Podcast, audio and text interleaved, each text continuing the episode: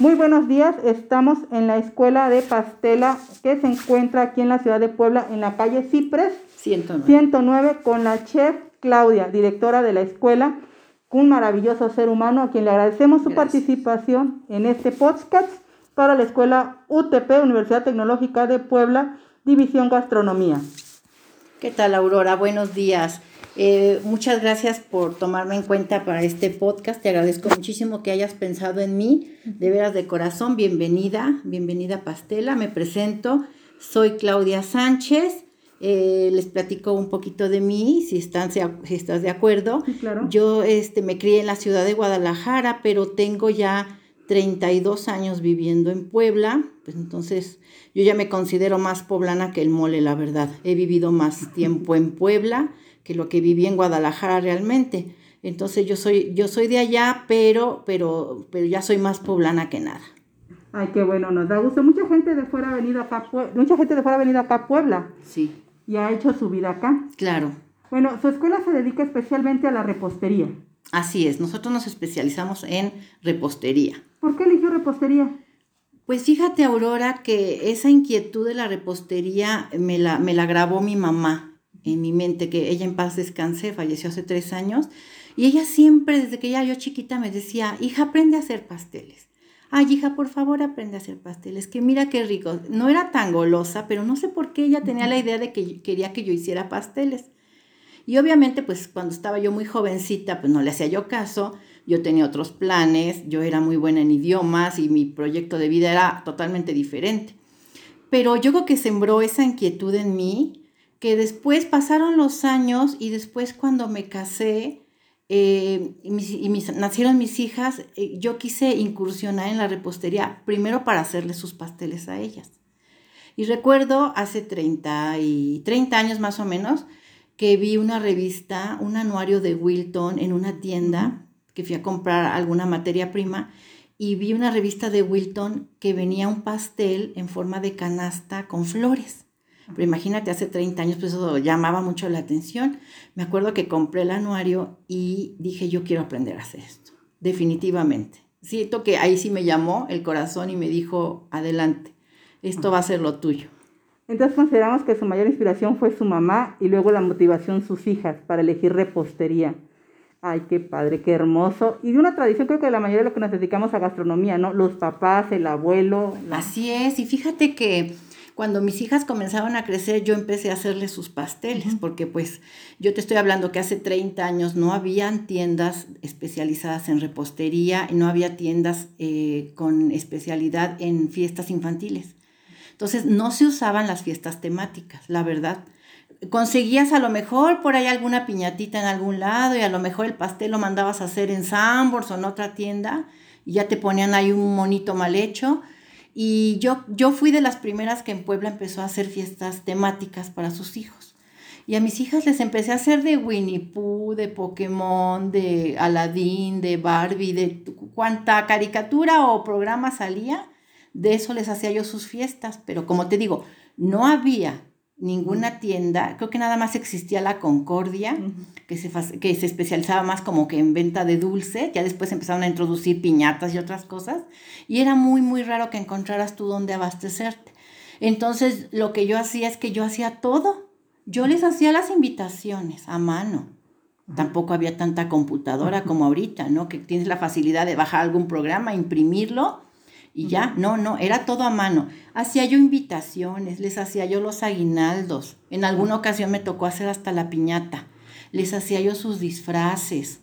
Cosía yo, en aquel entonces cosía yo mucho la ropa. Y les hacía yo disfraces, les hacía yo vestidos y obviamente el pastel, ¿no? Que era como que la cereza de la fiesta, el pastel. Y pues de ahí, pues al principio, pues muy sorprendida, la familia, los amigos, que qué bonito pastel, que quién lo había hecho, que cómo es posible. Y entonces fue cuando dije, no, pues realmente esto me llama la atención y me voy a dedicar a, estudiarlo como tal, ¿no? Y si me permites platicarte un poquito, pues eh, estuve eh, tomando algunas clases. Uno de mis maestros fue el chef francés Gerard Bonin.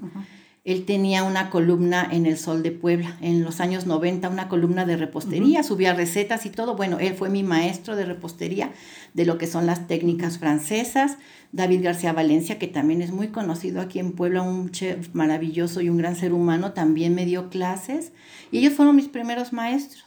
Entonces, como que de pronto me comencé yo a sumergir en el mundo de la repostería con la necesidad de cubrir el, gusto de la familia de las hijas y, eso se convirtió en un negocio porque de repente la familia y los amigos me decían, y me haces uno y cuánto me cobras, ¿no?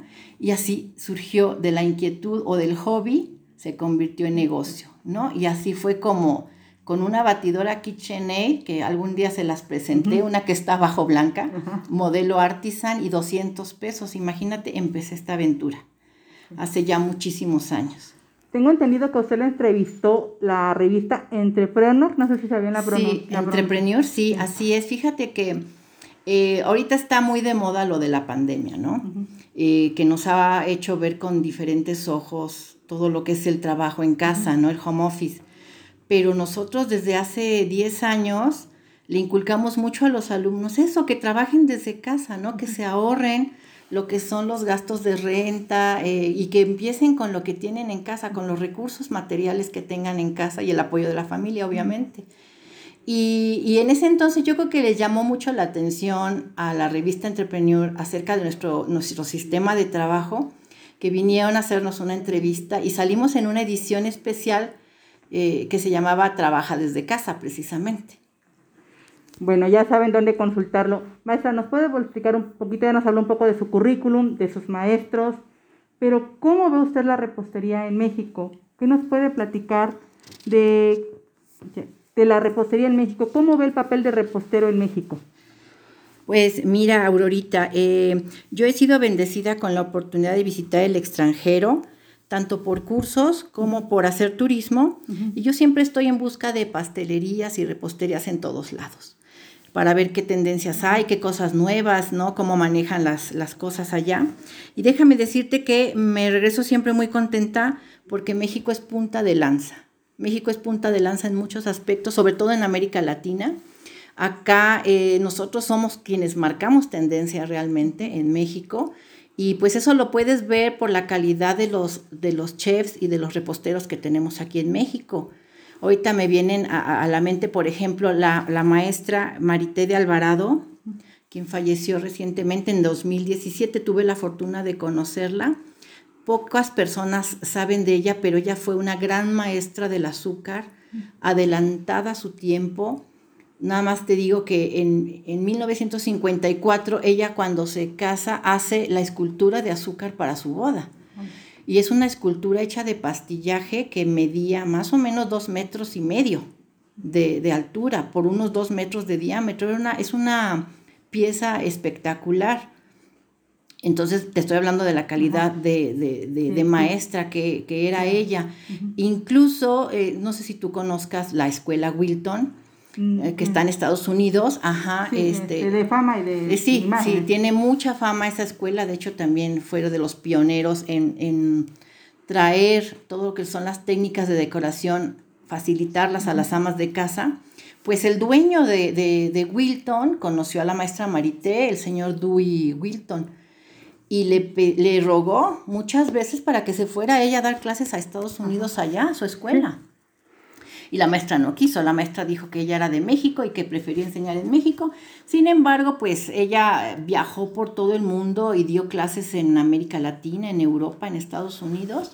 Y pues nada más, nada más para empezar con ella, imagínate la clase de, artista que teníamos del azúcar con la maestra Marité. Hay muchos libros de, de ella que todavía, no sé si ya son incunables, pero pues igual podrían a lo mejor sumergirse en internet y buscar si todavía los encuentran a la venta.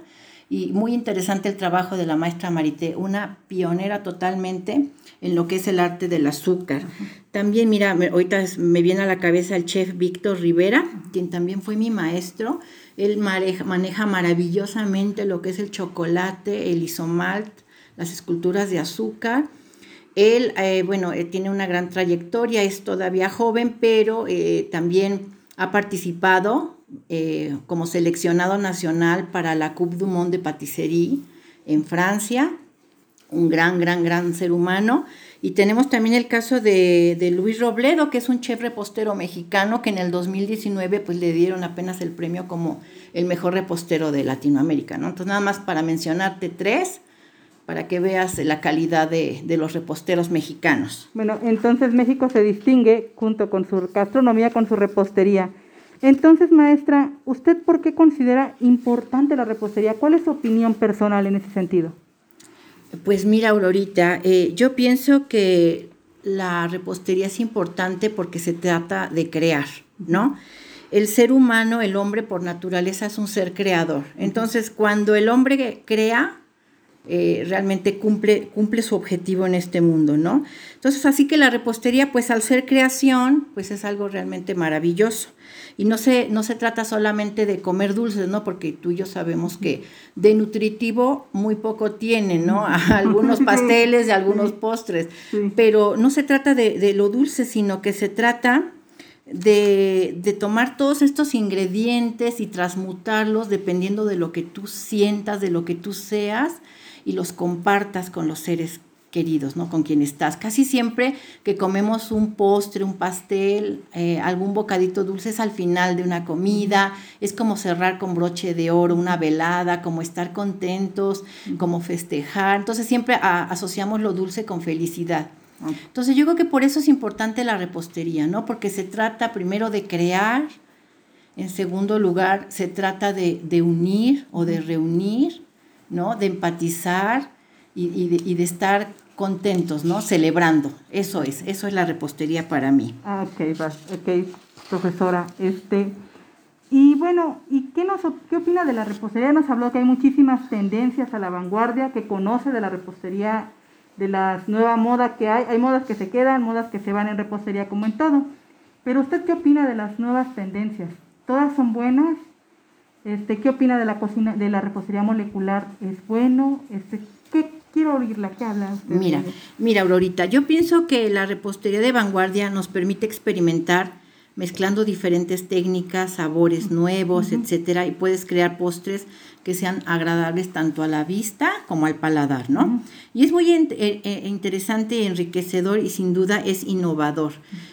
Pero em, por ejemplo, hay tendencias que de repente se van poniendo de moda. Yo pienso que las tendencias en repostería son como lucecitas, ¿no? Haz cuenta que es un todo y de repente prende una lucecita por acá, luego prende otra lucecita por allá, luego otra más adelante. A veces se apagan pronto, ¿no? Tú sabes que las tendencias se ponen de moda y de repente se apagan.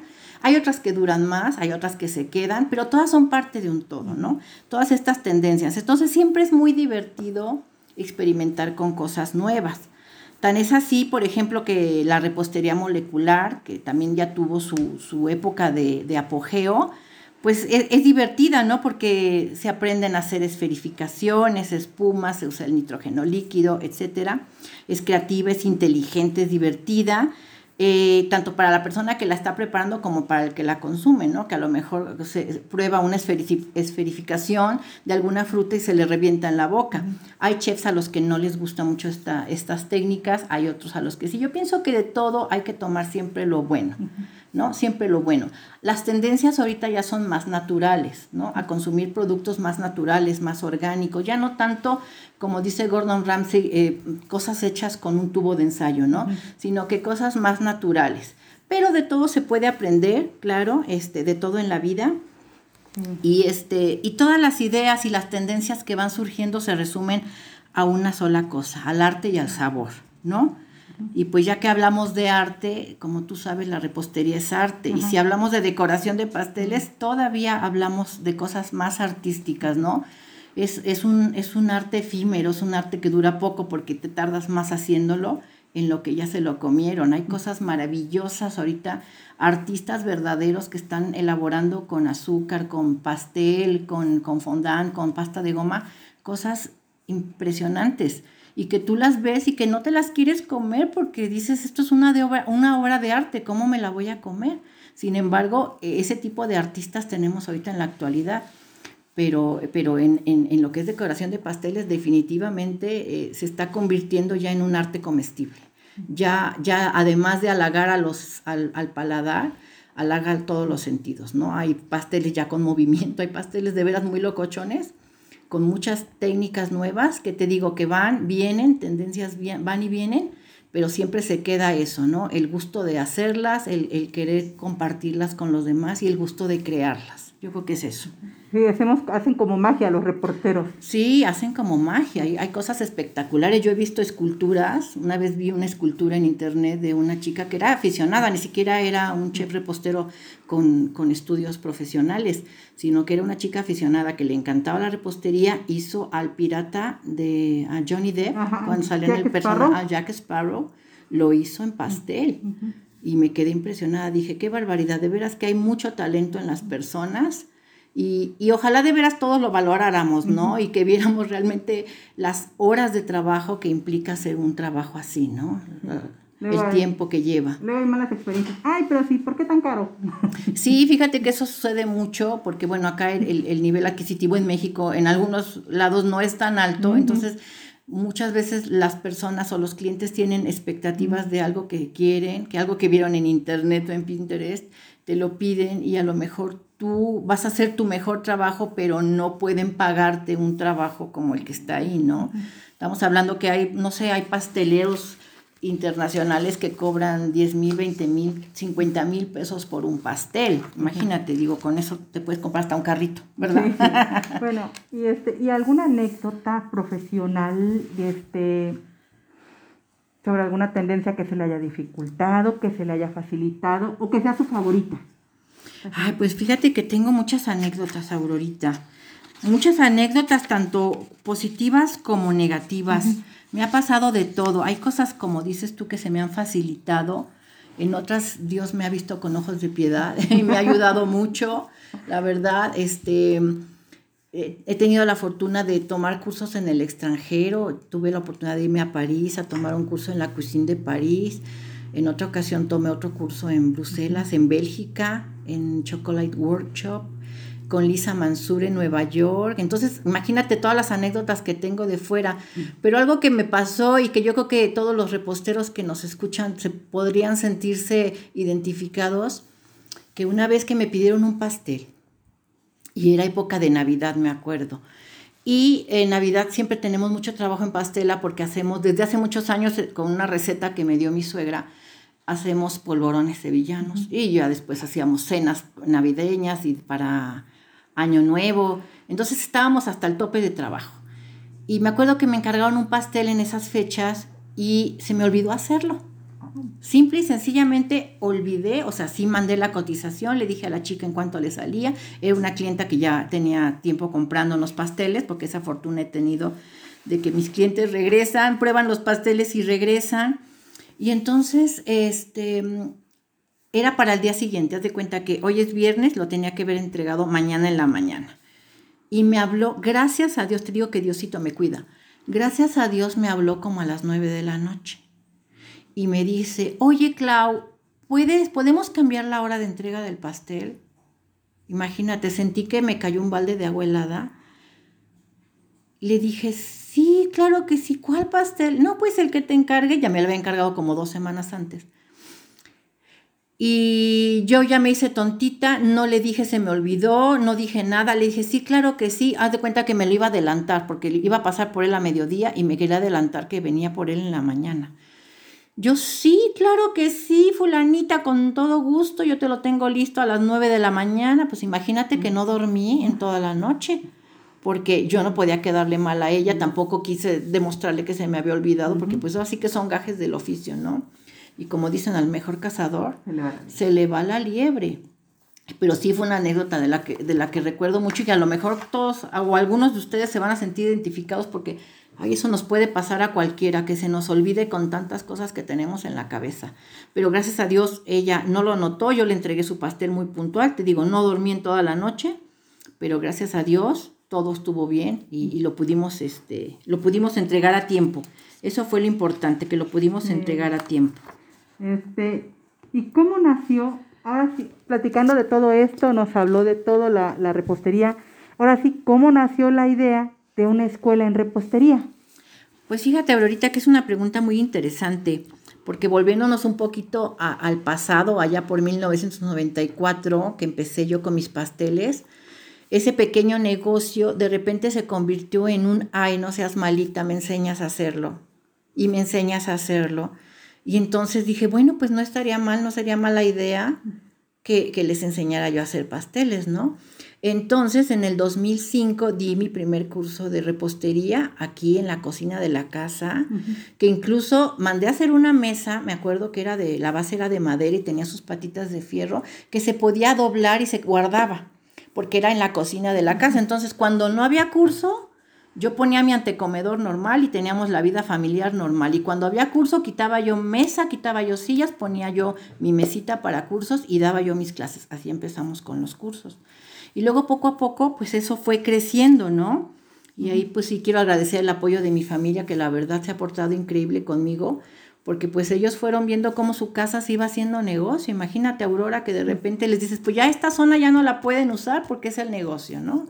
Y también iban viendo cómo su mamá pasó de ser mamá a, a, emprendedora, ¿no? Y de repente ya era, ayúdenme, yo ya no los puedo atender, yo ya no puedo hacer esto por ustedes Ahora, ustedes ayúdenme a mí, ¿no? Entonces, sí, yo les agradezco mucho a mi esposo y a mis hijas porque la verdad, pues sin su apoyo, yo no hubiera podido este, llegar hasta aquí.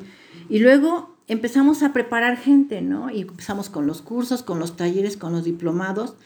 El 99% de las personas que venían a tomar clases hace 16 años eran amas de casa.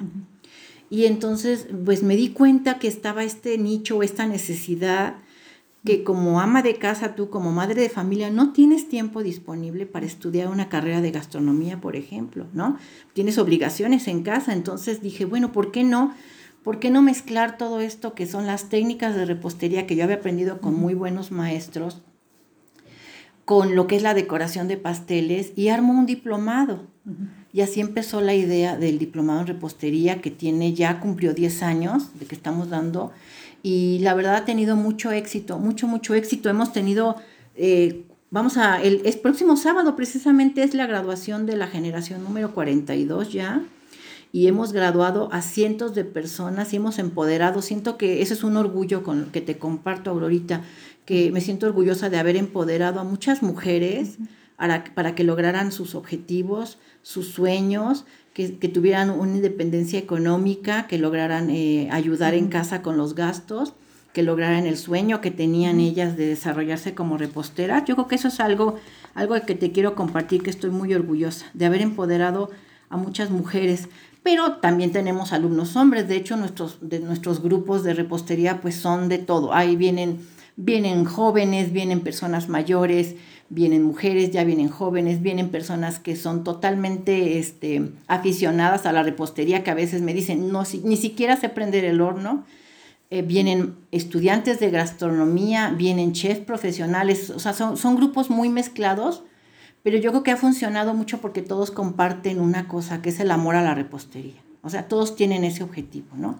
El amor a la repostería. No, y además en su escuela tiene una planilla de profesores muy bien preparados.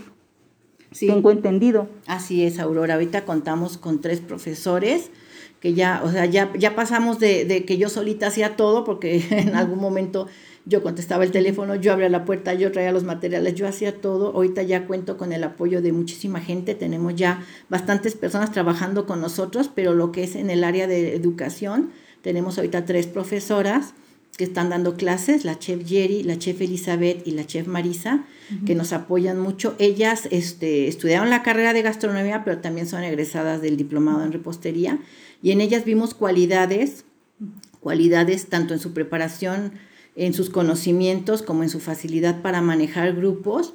Las tres ya tienen negocios propios y yo creo que la mejor enseñanza te la puede dar. Como dice eh, Robert Kiyosaki en alguno de sus libros, la mejor enseñanza que puedes tener o un maestro verdadero es aquel que tiene un negocio que te va a enseñar en lo que se equivocó y cómo para que tú no te equivoques, ¿no? Te va a plasmar todas esas experiencias que tiene.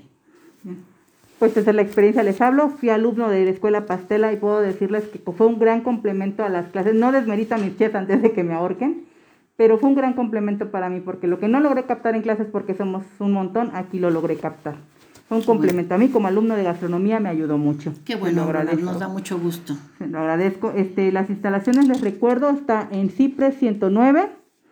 Este, la invitación pues se la hace ahorita nuevamente la chef y le agradezco en este momento a la chef la oportunidad de abrirme las puertas de su casa, de su oficina, y pues que nos dé la invitación para cuando abre su próximo diplomado o alguna cuestión que quiera usted anexar, licenciada. Eh, pues mira, Aurorita, antes que nada quisiera agradecerte, pues como te dije en un principio, ¿no? Que hayas pensado en mí, qué linda, este, te lo agradezco de veras muchísimo. Pues ojalá que las personas a las que, las que escuchen este podcast les pueda servir un poquito mi experiencia. Quiero decirles que cuando tienes el deseo, no quiero entrar en, en el cliché, ¿no? Que ya está muy quemado de que de que ve por tus sueños y lo puedes lograr, pero yo soy una prueba viviente de que se puede y que a veces no necesitas ni siquiera tanta inversión, sino comprometerte con esa idea, ¿no? Casarte con ella, o sea, vas a dormir, a comer, a cenar, a desayunar esa idea, o sea, te obsesionas con eso que quieres lograr tienes que tener compromiso, disciplina y a lo mejor con una pequeña inversión siempre, siempre, siempre ayuda un poquito el dinero. Yo te digo, comencé con mi batidora KitchenAid que la amo y 200 pesos en aquel entonces y con eso hemos logrado todo esto. Ustedes también pueden hacerlo. Basta con que de veras tengan amor por lo que, por lo que hacen y no me refiero únicamente a la repostería, no tienes que tener amor por, por cualquier cosa que hagas. Recuerden que somos seres creadores y para eso estamos aquí en el mundo, para crear. Ya sea que quieran crear un negocio, que quieran crear un pastel o que quieran crear un drama en su mente, ¿verdad? Lo que quieran podemos crear. Somos seres creadores. Entonces, métanse esa visión de ustedes en el futuro y, y, pídanselo al universo y van a ver cómo las cosas se van alineando. Saquen lo que no sirva de su cabeza, saquen lo que no sirva en su corazón, lo que los esté atando y afóquense en ese objetivo y van a ver cómo lo van a cumplir, estoy segura de eso. Y como dicen, el sol sale para todos y realmente estamos aquí para lo que tenemos que estar, Aurora, estoy convencida de eso. Las cosas se van dando y te va ayudando el universo para que lo logres. Así es. Un gran consejo de alguien que es emprendedor, que de joven, madre de familia, esposa y mujer emprendedora, para que veamos que nada está peleado con nada. Así es, Aurora nada está peleado con nada, hay que seguir nuestros sueños y pues nada más agradecerles eh, que nos hayan escuchado. Es muy interesante, es mi primer podcast, me estoy inaugurando con ustedes en un podcast, ya me está explicando Aurora cómo se hace y me parece muy, muy, muy interesante cómo estando yo aquí en mi oficina, ustedes me están escuchando donde quiera que me estén escuchando, ¿no? Eso es maravilloso. Entonces, pues ánimo para todos. Em, que Dios los bendiga siempre y gracias por escucharme. Muchísimas gracias a usted. Excelente día.